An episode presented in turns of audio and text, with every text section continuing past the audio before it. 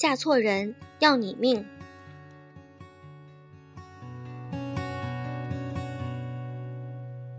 刚刚才告别了冬季。今天微博上都在说这么一件事儿：八零后丈夫酒醉后与九零后妻子发生争执，二十多刀砍死对方，二人新婚不久，育有一女，刚满百天。据死者朋友披露，这位年轻的丈夫是富二代，在与死者恋爱期间，就多次干出在外面偷吃等事件。姑娘一直忍下来，后来该人变本加厉，动不动就对女友拳打脚踢。姑娘提出分手，他就痛哭流涕地跪下求饶。姑娘发现怀孕，丈夫顺势求婚，二人算是喜结连理。婚后。丈夫依然在外野炮不断，最终导致了这场悲剧的发生，扔下了嗷嗷待哺的襁褓婴儿，一个锒铛入狱，一个殒命家中。这终究是个让人心里不得劲儿的故事。对于大多数嫁人或者没嫁人的姑娘来说，这更算是个发人深省的故事。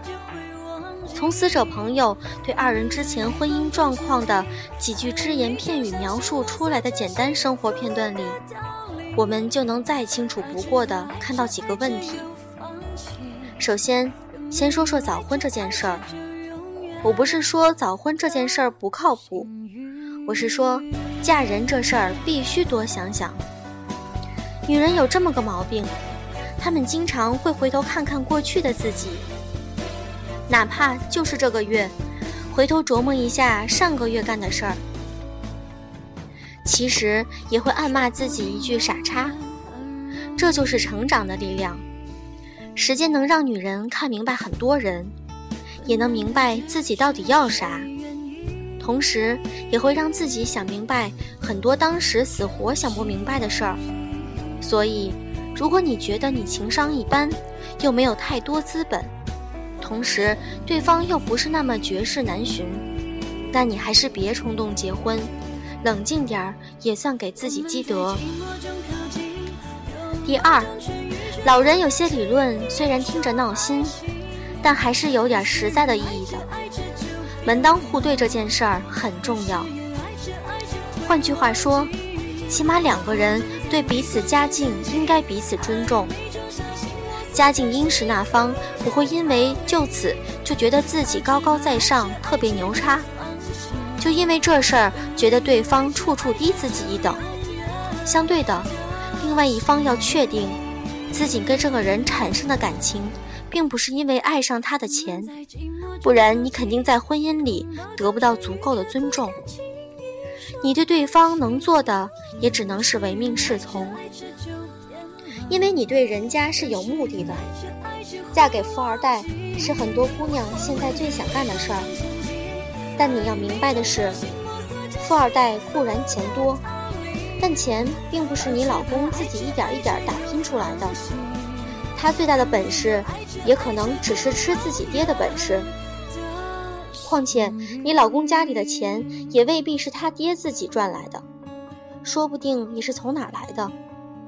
真要是摊上一个什么大事儿，他全家被反瘫倒了，你哭都没人看。另外一点，我要说家庭暴力这件事儿，简单来说，男人打你一次，你一定有第二次，这件事儿是肯定的。也就是说，他打你第一次，你跟他吵、跟他闹、跟他哭都没有用，他跟你哭，他给你跪下，他求你。也都是无济于事。你要做的事情就只有一件，那就是跟他分手。你别以为自己真的那么牛叉，别以为自己教育几句，眼泪几滴，甚至离家出走，就真的能改变一个男人。狗改不了吃屎，这句话绝对不是骗人的。不信你就试试。接下来要说的一点是。男人偷吃，我前几天看了这么个数据，大意是说，大约有七成的男性坦言，自己在婚后有和除了伴侣外的恋人发生性关系的事实。这数据未必危言耸听。一位高权贵重的男人婚外偷吃，是因为这是应酬之一。平常，白领婚外偷吃是因为压力过大；屌丝也敢婚外偷吃，是因为新鲜好奇。这些理由都成立，只看女人怎么看。不少男人在外面找姑娘，但内心从来没动过跟自己妻子离婚的念头。但这并不代表你的婚姻就幸福没威胁。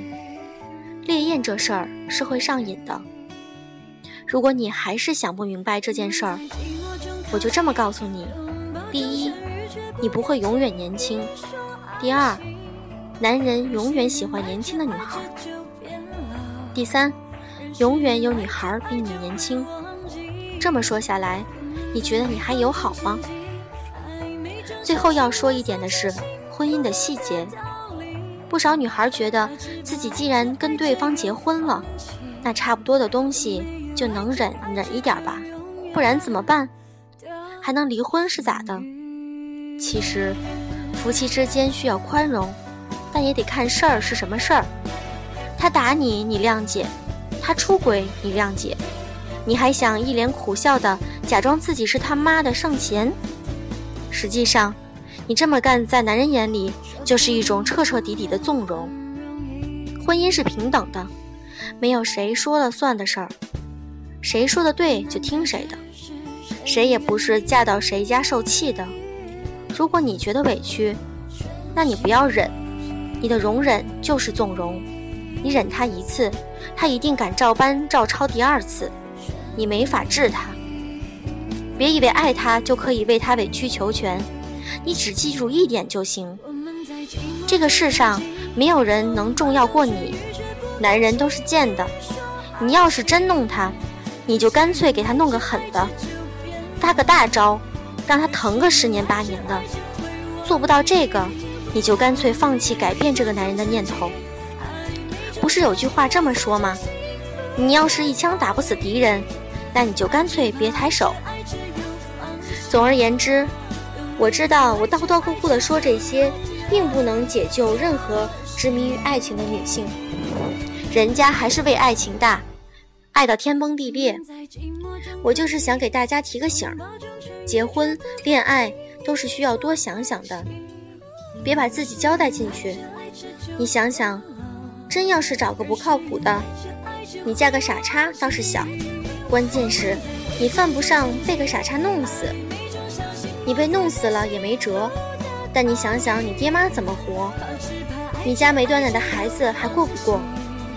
一切事儿浓缩成两句话：一，男人，外貌、长相、家庭、工作全都不重要，人品不好对你不成，其他一切全没用。二，结婚嫁人这事儿，稳赢了再下注。